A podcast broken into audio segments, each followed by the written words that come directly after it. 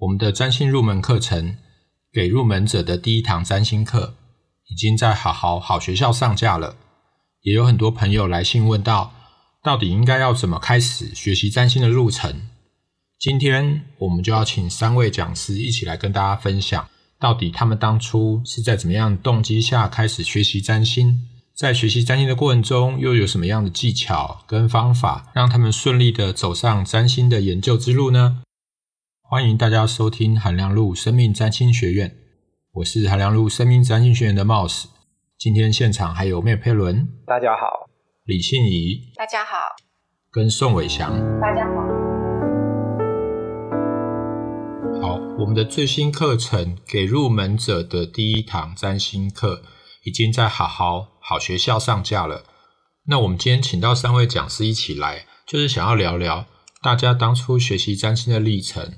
还有分享一下，到底怎么样可以把占星学得比较好？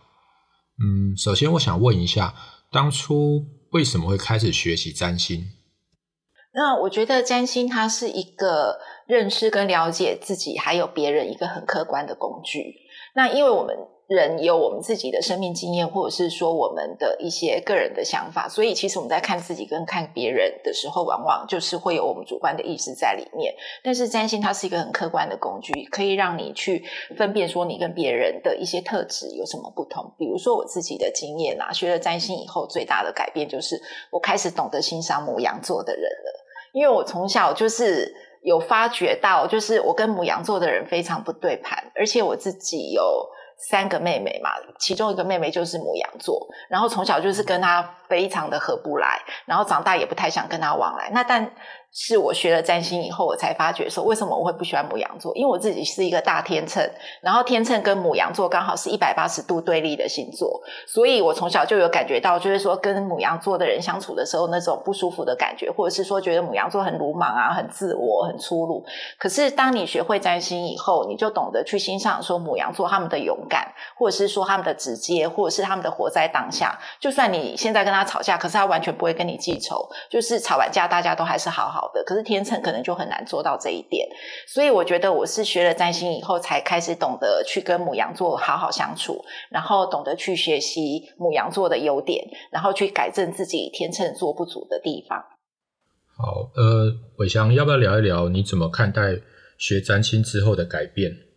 好，那个就像刚才信怡讲的，占星是一门非常好的一个工具，可以帮助我们了解自己，也了解他人。可是对于我而言，除了它有这个功能之外呢，它更进一步的帮我打开了更大的一扇窗，往外面看向世界。在我还没有学占星之前呢，其实我是一个对于政治上面或者世界各各种各样的哈，在世界上发生的事情都很冷冷漠的一个个性。然后呢，可是后来学了占星了以后呢，因为我开始。对于这门学问的能量运作，在每一个方方面面开始感到好奇啊，我就开始去注意到每一天发生的大大小小的社会事件啊，或者国际情势啊，并且把这样子的这一种事情跟天当下的天下能那种能量连接在一起，然后去思考说，哎，为什么会这个样子？为什么会那个样子？所以在这样子长期的潜移默化的状况之下，我觉得我相对我整个生命的观点，还有那个看事情的格局，也都跟以前变得有所不同。我觉得这是对我帮助很正面的一个地方。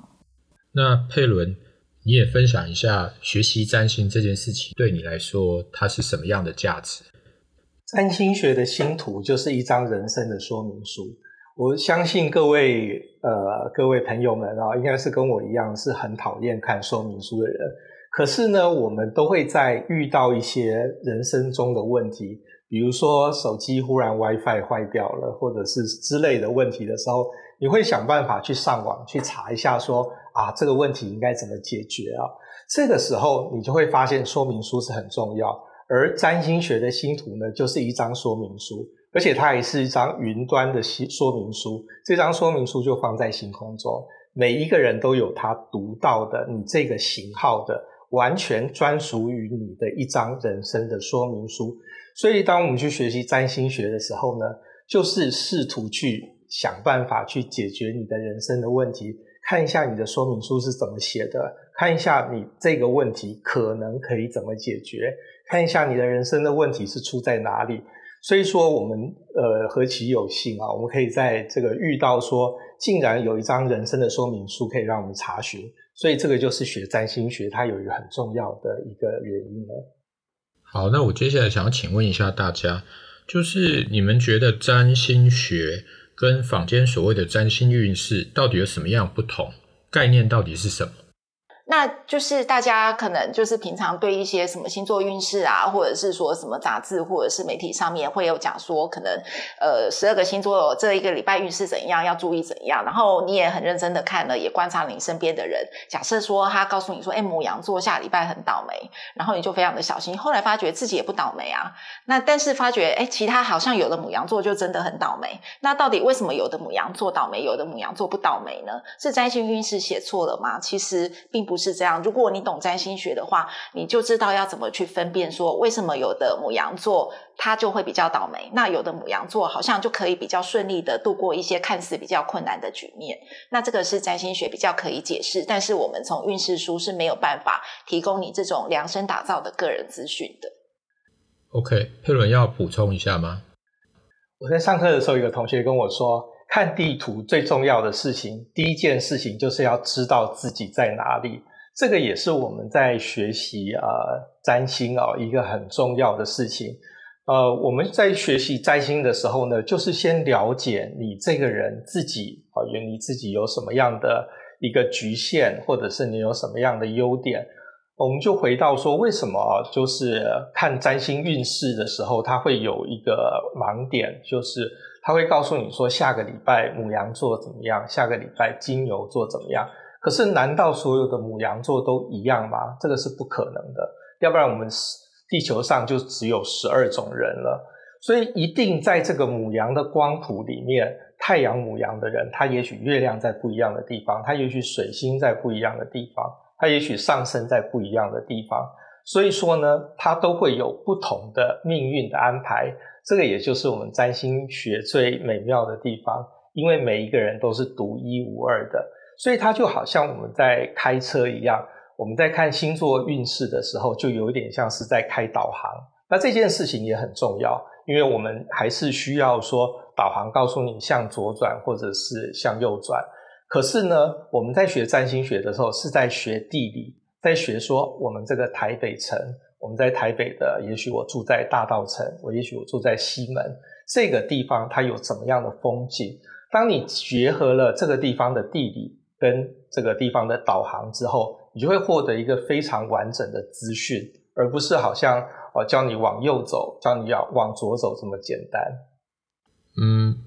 到底怎么开始学占星？就是三位讲师有没有什么建议的方法或步骤？因为现在你在市场上也可以找到很多的线上影音教学啊，或者是甚至免费的。那这些学习到底有什么差异，或者是我们应该怎么样去分辨？那呃，现在要学占星的话，其实资源蛮多的，就是市面上有很多书，不管是本土的作者，或者是说国外翻译来的书，或者是 Podcast，或者是 YouTube 上面都有非常多的影片可以作为我们学习占星的资源。但是如果真的认真要学习占星学的话，我的建议还是会上课是一个必要的过程，而且最好是上一个有经过规划、制度化的课。所谓制度化课，就是基本上占星基础的。呃，知识你必须都要知道，比如说像行星、星宫、相位，这个是最基础的知识，有这个才可以延伸到后续的应用。然后，为什么说我们从书啊，或者是 Podcast 或是 YouTube 没有办法学习到这些完整的知识？它问题是在于说，我们学习的过程，第一个，这些知识是片段的，然后你没有经过整合，或者是说真经过一个逻辑性的叙述的话，其实你会比较难记得这一些散乱的资讯。然后第二个，我们在阅读这些资讯的时候，我们可能通常只会挑选跟我们自己最相关，或是我们最有兴趣的部分。像一本上升星座买回去，你可能只看看了自己的上升人嘛，然后看了男朋友的上升宝瓶，其他人就不看了。可是我们有一些呃学习占星的一些美感。或者是一些小技巧，我们可能写在其他的篇章里面，但是因为你没有看到那些篇章，而你错过了这些重要的小技巧。可是，在上课的时候，老师可能就透过老师的提示，可以让你更清楚。那第三个就是说，有一些呃事情，它解释起来真的是比较复杂的，没有办法在书里面用文字的篇幅去完整的解释清楚，让你可以理解它的运作方式，或者是说它的呃思维模式。那这个也是透过上课可以有比较好的吸收效率跟学习效果。所以我会建议是说，就算你看了再多的书或者是影片，去挑选一套就是完整然后制式的课程来上是一个必要的过程。那伟翔的观点呢？伟翔是最严谨的，我不知道你怎么看待学习课程这件事情。嗯，我会建议各位对于学习占星有兴趣的读者们，在开始学习占星之前，先收集自己身边最重要的关系人，包括自己的父母啊、先生啊、太太、子女好的出生时间。然后呢，接着当你学会了怎么样绘制星盘了以后呢，你就可以先把这几个人的这个星盘给它画出来。然后呢，在下面的步骤就是，你至少把你身边最重要的这一些人，他们的上升星座、太阳星座跟月亮星座落在哪里，你先把它简单的背下来。那这样子的话，你再进一步的往下面去上所谓的太阳星座、月亮星座、太阳星宫、月亮星宫以及上升星座这一些课程的时候，你自己就不需要只是拿自己的经验来验证，你同时可以有比较多元的方式来参考。然后呢，借由自己身边的生活经历来帮助自己学习占星，在我个人对于占星的接触以来，我一直觉得是一个进步最快的方式。OK，佩伦应该是跟着韩老师学最久的。那佩伦要不要分享一下学习占星的步骤跟方式？我活到现在这个年代哦，最觉得很开心的事就是现代人学占星好方便。这个是我们，因为我们从我跟信仪啊，就是尤其伟翔吧，我们从大学开始啊，就开始对这个领域都多少有一点兴趣。可是那个时候要学这个东西非常的困难。那现在的话呢，就是比如说像我常常去看传记电影，我是喜欢看传记电影的人，然后我是喜欢听传记 podcast 的人，所以说呢，我自己就会在比如说呃，最就是大家一向最喜欢的那个爱莎老婆的亨利四世嘛啊。你听到他的故事之后，你要去找这个亨利四世的星图是这么的简单，你只要上网 Google 就好了，就 horoscope 啊，亨利四世啊，就会跳出他的星图，或者是说我最近在看一部电影啊，那个主角那个是一个传记电影嘛，哈，一个女歌手，那我就去查他的星图，就 horoscope 查他的星图，我就很快就可以查到了。所以我对于任何我有兴趣的，不管他是亨利四世，或者是呃太阳王哈。呃，路易十四，或者是呃某某的歌手，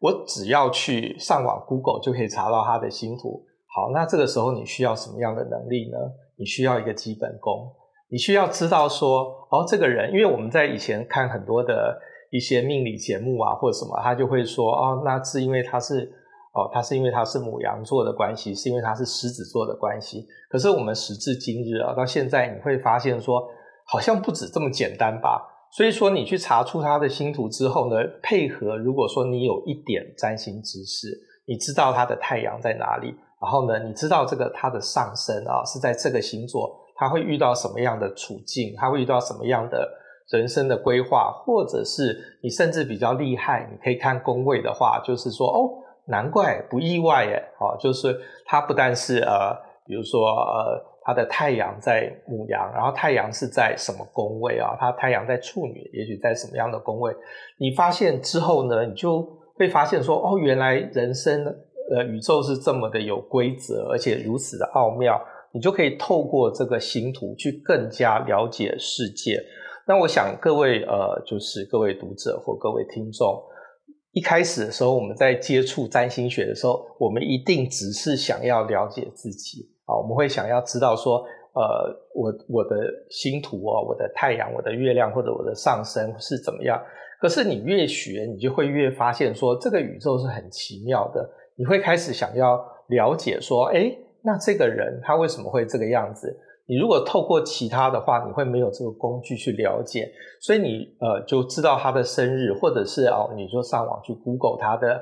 呃星图的话，你就会发现说，哦，原来宇宙是具有一个。很工整的一个道理在里面。这个宇宙呢，并不是纷乱而没有秩序的。这个之宇宙，不管是你遇到了可怕的事情，或者是你遇到呃，好像是你觉得你好像过不去了，事实上这些都有一些宇宙的规律在里面。当你知道这件事之后，你过人生就会过得比较安心。学习占星，我想并不是那么容易哦，可能会遇到很多的困难。那信仪有遇过什么样的困难？是怎么克服的？就是呃，在学习占星这么多年下来，其实我觉得我的困难点都没有变，就是资讯量太大了。就是其实从初学者到现在，都会觉得说，哎，有很多很多的知识，然后。呃，第一个就是你学过的，但是你透过不同的经验，或者是说透过其他老师的观点，然后你再去印证，又会得到一些新的想法跟新的启发。然后第二个就是说，其实占星的应用的用途真的是非常的广，所以呃，在这个探索各种应用的过程里面，你又会得到更多的资讯跟知识。所以这个资讯量太大，可能是永远不变的困难，可是也带来很多新的学习的乐趣。那第二个就是说，呃，学习占星要做的事情，其实呃，就跟之之前伟翔有提到，就是说印证星盘，我觉得是一个很重要的事情。因为我们不管是看书或者是上课，我们学到的是一些资讯或者是一些知识，但是唯有你把它实际拿去使用，它才会变成你个人的经验。或者是说个人的学习成果，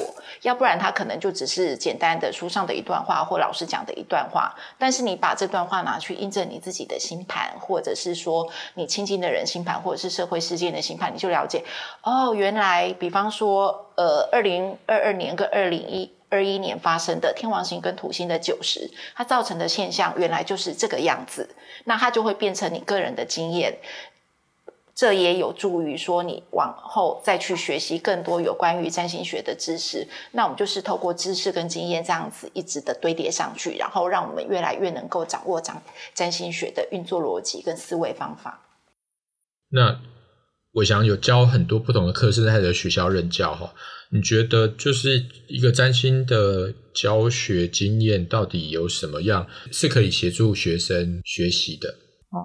呃，我自己碰到学生在学习占星上面最常出现的问题，就是可能有一些学生非常认真的来上课，可是呢，哈，他们只对于自己的星盘的解释有兴趣。哪一天当他们遇到了其他的朋友拿着星盘来问他们的时候，他们试图要用书上学到的系统理论或者课程上面所学到的系统理论去进行推敲或解释的时候，往往就发现。诶，好像怎么有一些出入哈，然后所以说，其实学习占星的困难，就像刚才信仪讲的，最重要的是你还要进一步的去大量的看盘，因为我们在书本上面教的这个理论是一个系统性的知识，时间有限，所以不可能把所有的细节都教给各位同学，然后。在这种过程当中呢，哈，我有同学借由大量的自己去参考，呃，自己身边的人以及外面的一些事件的时间点所绘制出来的星盘，然后才能够从当中摸索出所谓的细节这个解释的这一种概念。那呃，对于很多的同学来说，一旦他进入了这一种对于细节的理解来的过程的时候，他就会发现学习占星其实是一件很有趣的事情，而且当你真正进入到那个层次的时候，你就会发现万事万物，甚至于连你讨厌的人都会是你最好的占星学习老师。好，佩伦要不要也聊看看？我有发现哦，我身边的朋友他学占星哦，他很容易遇到的困难是他们在面对占星学的时候没有结构，所以在瞎子摸象。因为这个其实在呃我自己，因为我身边有一些很有慧根的朋友，他们就自学嘛啊，那我觉得这个也很好。那可是呢，因为占星学是一个很美好的东西，而且很容易很感动人，所以他们可能会读到书中的某一个章节，或者是听了某一集的 podcast 的，对于其中一个内容就非常的感动，然后感同身受。我觉得这都很好。可是问题就在于说，他会抓着这个地方不放，而忽略忽略了占星是有结构的，所以变成说呢，像我有前阵子遇到一个朋友，他是海王星落在四宫。所以他就把他人生中所有的问题都纠结在海王星四宫。可是事实上，海王星落在四宫，这只是一个很小的问题。他还有太阳的问题问题没有解决，他有月亮的问题没有解决，有上升星座带来的宫位结构的问题没有解决。他可是呢，那天他跟我聊了三四个小时，就不断的在纠结说他的海王星在四宫啊，在天蝎啊，然后是就是把他人生中所有的问题都归结在这边。那我觉得非常的可惜，因为我这个朋友是一个非常聪明的人。事实上，如果他懂得占星学的架构的话，他从架构下手，他会很清楚的看出来他的人生的问题其实是有是有角度的，然后有各种的面向，而且有一些呃轻重缓急啊。所以说，这个是我觉得是现代人在学占星的时候很容易陷入的盲点。呃。煒翔，我知道你那个学习的占星的历程其实很特别齁，你可不可以跟我们分享一下那个特别的历程？你是怎么样从原本不是正统的占星学习，一直到现在成为这个非常深入的占星研究者？我其实，在年纪比较小的时候就开始对于命理的学习产生了兴趣。不过，我一开始先接触的是八字还有易经相关的学问。那个时候虽然也试图去摸过一些和西洋占星有关的概念，不过在那个年代都还只有十二星座的基础知识。所以说呢，好，在整个占星学习的过程的前半段，我几乎都是用我在八字上面学习到的一些技术，然后接着把它转成西洋占星牌来去印证这个西洋占星跟八字理论的这一个差别，并且比较它们的差别性啊。然后，因为他们各自能够看出来的部分也有一些不太一样，所以在过程当中啊，哈，也让我逐渐的去深化了对于这个占星学习的兴趣。所以说，在整个我自己的学习过程当中呢，有很多的呃经验，其实是靠着实际的，就是跟人在讨论他们的星盘当中学会的一些呃这些理论知识，然后呢，进一步的再靠回回去书本，再靠书本上面。帮我进一步的去进行验证，然后我觉得这个也是一个比较与众不同的这个学习的过程。哎，那信仪学习占星的动力到底是什么？我们到底要怎么样开始，就是让自己喜欢上学占星？那我有提到，就是说我一开始学占星，其实就是为了想要更了解自己，因为我觉得人就是，比如说常常有人会跟你讲说啊，你这个人怎样怎样，然后你心里就会想说，我才没有，我不是这样。但是其实我们人有很多我们自己不知道不知道的部分，那个不知道可能包括别人知道你是这样，但是你自己不觉，你自己没有发现，或你自己不知道你是这样。然后还有一个更隐秘的部分，就是别人不知道，自己也不知道的自己。那我一直对于探索这个部分很有。有兴趣，所以一开始我是用心理学的方式，就是读了很多心理学的书，然后想要去更去探索这个未知的领域，然后慢慢的开始接触到一些占星学的书啊、素材啊，然后突然发觉，哎，占星学好像更能够解答我对这方面的疑惑，然后开始看更多的书，然后也有想说是不是要去上课，但是因为我的出发点是想要了解自己，我其实对算命完全没有兴趣。那其实坊间很多开这些的课，其实大部分都是在教人家怎么算命，所以我就很犹豫，说到底要不要上。直到刚好碰到韩老师出书，而且开课了，我就非常就是读了韩老师的书，非常的有共鸣，然后觉得他对于占星学的使用跟解释方式是我喜欢的，所以他一开课我就立刻跑去报名，然后就跟他就是一整个学习下来。所以我觉得就是说，嗯，对于占星学的学习历程啊。你可以把它想象成说，我们每个人家里面都有一个冰箱，然后冰箱里面装了很多的东西，而且很多东西可能你根本搞不清楚你自己的冰箱里面有什么，所以可能我们在年终大扫除的时候会发觉啊，这个也过期了，或者是我买了一个很喜欢吃的冰淇淋，但是我竟然忘记它的存在，然后就让它白白的过期。我觉得就是我们的生命也是有类似的状况，其实我们个人有很多的呃潜力，或者是说我们有一些缺点，或者是说我们有一些责任或者是障碍，但是其实我们自己并不知道，或者是没有办法。很清楚的掌握，但是透过占星学，我们就可以知道说，哎，我们这个冰箱里面有一个很棒的冰淇淋，你要记得去吃哦。就是比比如说，有的人可能很有绘画的才能，只是他一直没有这样子的环境，但是透过占星，他发觉说，哎，他其实可能有这方面的能力，他就可以主动去学习，然后去把他自己的能力发挥出来。或者是说，冰箱里面有一个你很讨厌的食材，可是你又不能丢掉它，你一定要想办法消化它。那我们就可以学着说，哎，我把这个 A 食材跟 B 食材搭配。所煮出来的一道菜，搞不好就是我比较容易接受或比较愿意吃下去的菜。就是我们生命里面有一些责任，或是有一些负担，但是我们用另外一个角度去看它，或者是说用我们自己生命里面其他的占星图里面其他的力量去协助我们去克服这个责任跟障碍，这个也是可行的方法。但是这些就像佩伦讲过，每个人的生命都是独一无二的，每个人的星图也都是独一无二的，所以我们没有办法从任何一本书或者是从任何一个老师那边完整的知道我们应该怎么做，所以唯有我们自己去学习占星，我们才有有办法解读我们自己的命运，或者是才有办法把我们这一座冰箱看透透，知道说我们要怎么处理，或者是怎么去呃去吃去享用这个冰箱里面所有的食材。那这个是我觉得学占星很重要的一点，也是我觉得对我自己很有用的一点。那刚有讲到嘛，佩伦是跟着韩老师学最久的。呃，佩伦要不要也聊一下，就是当初怎么开始这个占星学习的过程，还有就是整个学习的过程又有什么值得让大家参考的部分？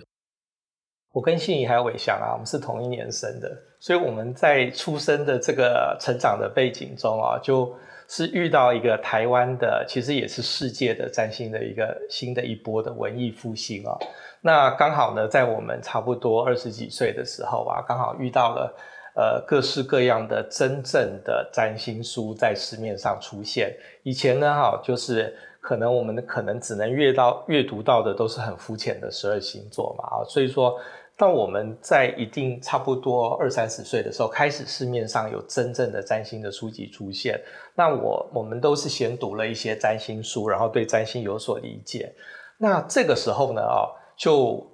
呃，韩老师刚好推出他的爱情全占星。那这本书的很特殊的地方，就是因为韩老师也因为这本书，所以有开一些那个新书发表会或者是相关的讲座。那我参加的是大安森林公园那一场，我印象非常的深刻，就是韩老师在讲的时候，我每一每一句我都觉得非常的感动。那最后当然有签书哦，那我签书的时候，我就觉得因为排队排得非常的长，所以我就没有去签，因为我觉得这种嗯。非常的非常的老套啊！那我就站在教室的远远的一端啊，就看韩老师。韩老师呢就把眼睛抬起来看我一眼，我立刻就发现说：“哦，他懂我。”对，没有错，他懂我。那事实上，学习占星就是这样子啊，就是说，韩老师是一个很好的管道，哈，他透过他的方式去让你去理解占星的一个逻辑啊。它不是一个硬邦邦的方式，它是比较感性的方式。那事实上呢，我后来发现说，这个并不是韩老师懂我，而是我终于懂得宇宙也懂我的这个道理。那学习占星最重要的意义，就是在去了解说，其实我们这辈子遇到的所有的事情，它都是有一个宇宙的神圣的计划。那你在这个计划中，你就永远不会孤单了。好。到底对于三位来说，怎么样的课程规划才是一个有计划性或者有效率的课程架构呢？那关于占星学的学习啊，就是之前有提到说外面的资源很多，但是如果你想要呃比较有效率的学习，或者是学习效果比较好，那最好还是要上完一整套完整的课程。那我。跟我们这一次所推的入门课程，其实就是把一些占星初学者，甚至是占星小白，就是从零开始，然后你应该要知道的一些占星的逻辑，或者是说占星架构是怎么被设计出来的，那协助你去了解，而不是说去死记硬记那些资讯，是透过真正的理解而接收到这些知识。那伟翔又是怎么看待这堂课，就是这个课程的安排？我觉得长期有在关注海南路生命占星学院课程的同学们，应该会发现这一堂课有一个非常难得的地方，就是它居然凑齐了我们三位讲师都在一起啊，然后一起跟大家分享我们在。呃，面对占星初学的这样子，认为大家都应该要理解的这些基本的知识，然后所以说呢，这一堂课里面涉及到我们三位老师各自不同的专业背景，还有各自不同的这一个生命理解，我觉得这个是非常难得，也是这一堂课我非常想要推荐大家来上的一个原因。好，佩伦，那最后就是请你帮我们做一个占星学习方法的收尾。我是一个电影一定要看开头的人。那我相信有很多的朋友跟我一样，都会对于开头要怎么开耿耿于怀。那我们这一堂课呢，其实就是占星的第一堂课，它是第一块敲敲进占星之门的入门砖。所以在这堂课里面呢，我们也许呃各位朋友们啊、可能在之前我们的 podcast 或者在书上听到很多的名词，比如说太阳、月亮、上升、一宫、七宫这些零碎的资料，也许是。也许你这样子往下听是可以听得懂，可是我就是很想要听开头啊，我就是很想要知道那个最基本的定义是什么。那我们这一堂课呢，就是要为各位敲开占星之门的第一堂第一块砖。好，今天节目就到这里。呃，在过年的期间，也祝大家新春愉快。大家拜拜，拜拜拜。